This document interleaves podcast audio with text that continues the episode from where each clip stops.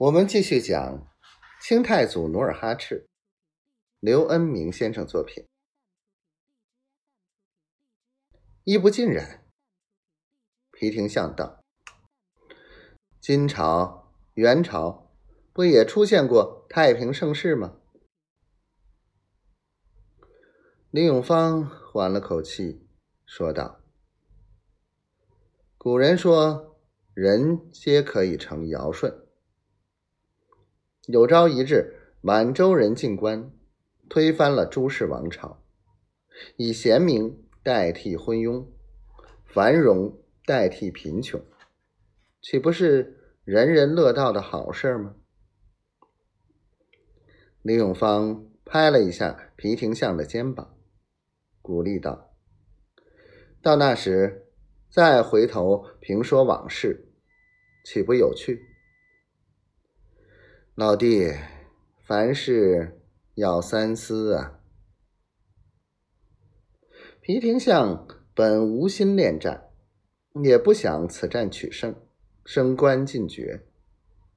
此时经李永芳一番劝说，动心了，脑海里。浮现出各种幻觉，帐外漆黑，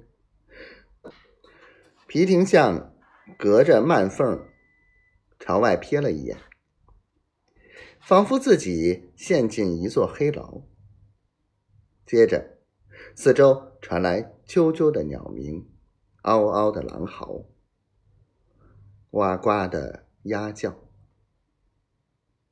他毛骨悚然的朝李永芳瞥了一眼，问道：“李由基，听着四周的动静，可不妙啊？”李永芳道：“哦，皮副将真是耳灵的很。老兄，实话相告吧，你已被韩王的大军包围了。多少兵马？”皮廷相大惊失色，映着烛光，脸色一阵紫一阵白。四万五千！我的老天爷啊！